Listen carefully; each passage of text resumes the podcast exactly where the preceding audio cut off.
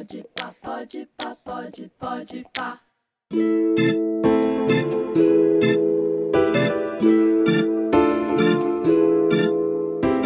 Olá, eu sou Maurício, professor de Química do primeiro ano, e aqui eu vou apresentar para vocês o podcast sobre questões atmosféricas que desenvolvemos no primeiro trimestre.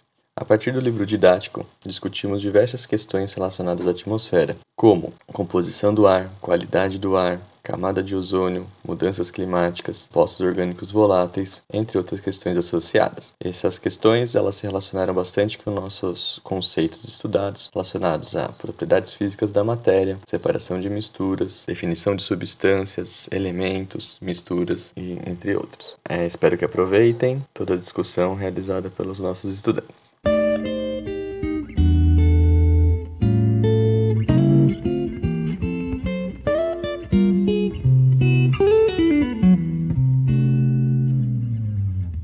Dia, boa tarde, boa noite. Hoje de podcast todo o Brasil. Eu sou o André. Eu sou o Lucas. E hoje estamos em mais um episódio para falar sobre aquecimento global e mudanças climáticas. E para falar sobre isso, a gente tem aqui conosco o grande doutor professor Bruno, da instituição, da instituição Biololife. É, primeiramente, é uma honra estar aqui presente nesse programa. Muito obrigado por me trazer aqui. E, é, falando um pouco sobre mim, eu sou o Bruno, da instituição BioLife, e aí o pessoal de lá, a gente vem há um bom tempo já estudando o aquecimento global e as mudanças climáticas da Terra, e acho que a gente tem um material bem interessante, assim, para apresentar. Então, vamos direto ao assunto mesmo. Contextualiza para os ouvintes lá em casa, o que é o aquecimento global? Então, acho que o nome é um pouco autoexplicativo, assim, o aquecimento global consiste no, é, no aquecimento da Terra, nesse caso, aumento de temperatura na atmosfera terrestre, que acontece principalmente pelo efeito estufa, que é um efeito que quando você tem uma atmosfera com gases, né, os raios solares eles conseguem entrar no planeta, na atmosfera no caso, só que o calor não consegue sair e dissipar no espaço. Então, quando aumenta é, a concentração de alguns gases na atmosfera, pode impedir que saia mais calor, ou seja, fica mais calor na atmosfera e esquenta.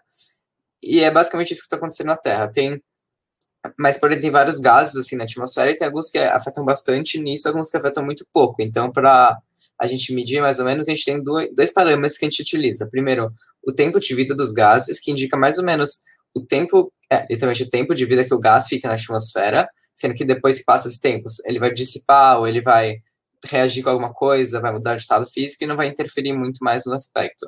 E tem outro dado que é o potencial de aquecimento, que indica o quão é, alarmante um gás é para a nossa atmosfera, nesse caso, para o aquecimento global.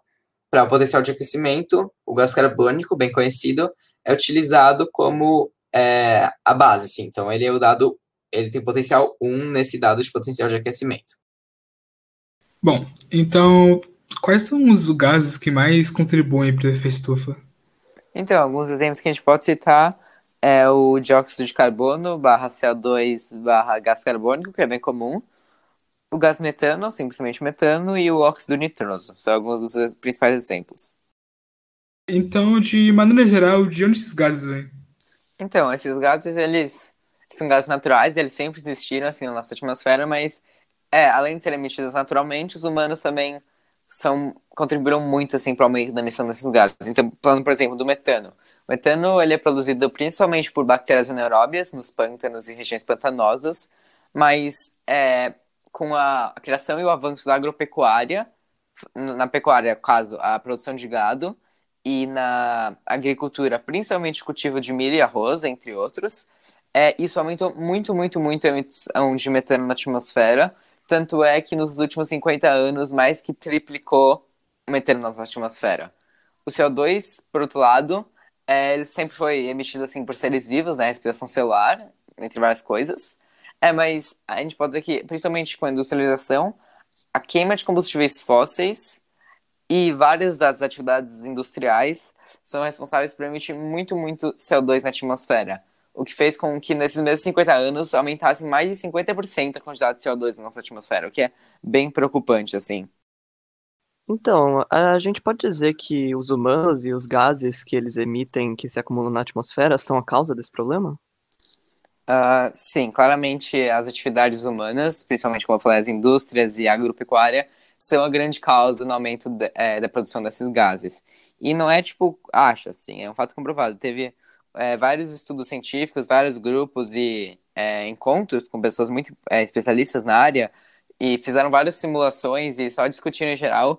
E é fato que, principalmente, o, o, desmatamento e a queima de combustíveis fósseis, assim como a agropecuária, são os três principais problemas. Então, não, não, não resta dúvida assim que o problema nisso mesmo é nós. É, a gente está desbalanceando o sistema natural e não ao contrário. Uh, muito interessante pensar que essas atividades humanas estão causando todas essas coisas com as emissões de gás, mas eu não percebo muito efeito no meu dia a dia. Isso é uma coisa que tá acontecendo, tipo, lentamente ou já tá acontecendo agora? Não, totalmente pelo contrário. Os impactos são muito reais, estão acontecendo agora mesmo se a gente perceber. É um exemplo muito concreto é as geleiras. A velocidade de derretimento das geleiras e das planícies congeladas nas regiões polares nunca teve pior, tá derretendo numa velocidade absurda, assim. Estima que em 30 anos a gente vai estar no nível crítico de gelo nessas regiões, que não é só que vai afetar a biodiversidade que mora lá, a população de lá. Não, isso é um problema muito maior. Essas regiões polares, elas são os principais refletores do nosso planeta. Refletores, nesse caso, as regiões que, por serem brancos e longas planícies, eles refletem muito dos raios solares que chegam neles, o que é muito bom contra o aquecimento global. O quanto mais rápido a gente perde esses gelos, mais rápido aquece nossa Terra, ou seja, mais rápido ainda perde gelo, mais rápido aquece. É basicamente um ciclo ruim. Então, assim, isso é só um dos problemas que já tá acontecendo e a gente não vê. É aumento de temperatura também, mesmo que muito insignificante, mesmo que seja 0.1 grau assim, é, já pode indicar vários problemas para, principalmente nas regiões litorâneas, porque com o aquecimento da Terra, a água expande e aquece, e isso pode não só afetar a biodiversidade e piorar coisa assim, mas afetar a nossa preciosa sociedade e as nossas cidades que vivem litorâneas, assim. Então, pro, os problemas são muito mais reais do que a gente imagina. Não é que é algo que vai acontecer daqui 50 anos, assim. Bom, então você falou de geleiras caso derreter e tal, mas como que isso afeta as vidas que vivem nelas? Não vai só afetar as vidas que vivem lá, mas afetam também as vidas do planeta inteiro, assim. Atualmente, a taxa de extinção é mil vezes maior do que em qualquer outro momento nos últimos 65 milhões de anos. O que é absurdo, assim, muito porque a gente não tá ocorrendo nenhum meteoro ou nenhuma crise do tipo. Projeta-se que em 30 anos a gente vai perder 20% de todas as plantas e animais do mundo, nesse caso as espécies. O que também é um dado muito, muito preocupante, porque é a gente que tá causando isso e por nossas próprias emissões, e não por algo que é inevitável. Uh, de qualquer forma, eu não vejo isso um problema diretamente na saúde humana. É mais, tipo, uma coisa que só afeta os animais que moram nesses, nesses ambientes. É, tem algum efeito diretamente nos humanos, assim? Sim, os impactos nos humanos são igualmente ou até piores do que em várias espécies, porque, por exemplo, com o derretimento das geleiras, estima-se que mais de meio bilhão de pessoas vão vivenciar faltas de água que nunca vivenciaram antes. E isso vai impactar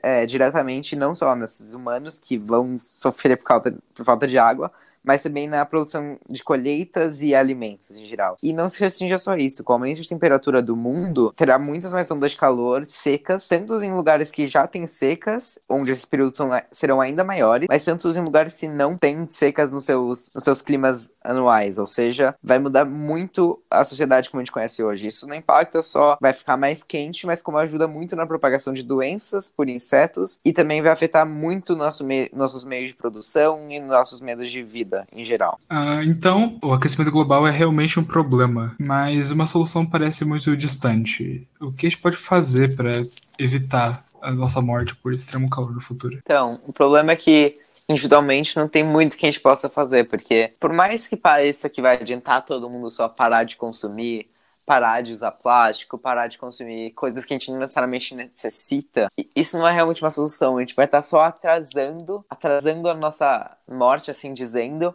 ou só resolvendo algum dos pequenos problemas. A solução é mudar o sistema e isso a gente precisa mobilizar, mobilizar como sociedade para pressionar os, as instituições, os governos, os órgãos responsáveis para fazerem uma mudança, porque não basta só a gente querer parar de consumir, precisa mudar todo o sistema, toda a lógica por trás, desde a produção em massa, que é, não sei, as coisas são produzidas de um nível estupidamente alto, é repensar as é, matrizes energéticas e como a energia na sociedade é produzida repensar tudo isso. E o jeito de fazer isso é a gente mudando o que está acima da gente. Que nesse caso, infelizmente, cada pessoa não pode querer mudar uma legislação, algo assim. A solução é a gente tentar nos mobilizar para mudar algo maior do que só uma pessoa. Que eu acho que essa é uma, é a única solução que a gente consegue achar para não só atrasar a nossa morte, mas sim conseguir vencer isso, que parece até impossível, mas vencer o nosso próprio ego.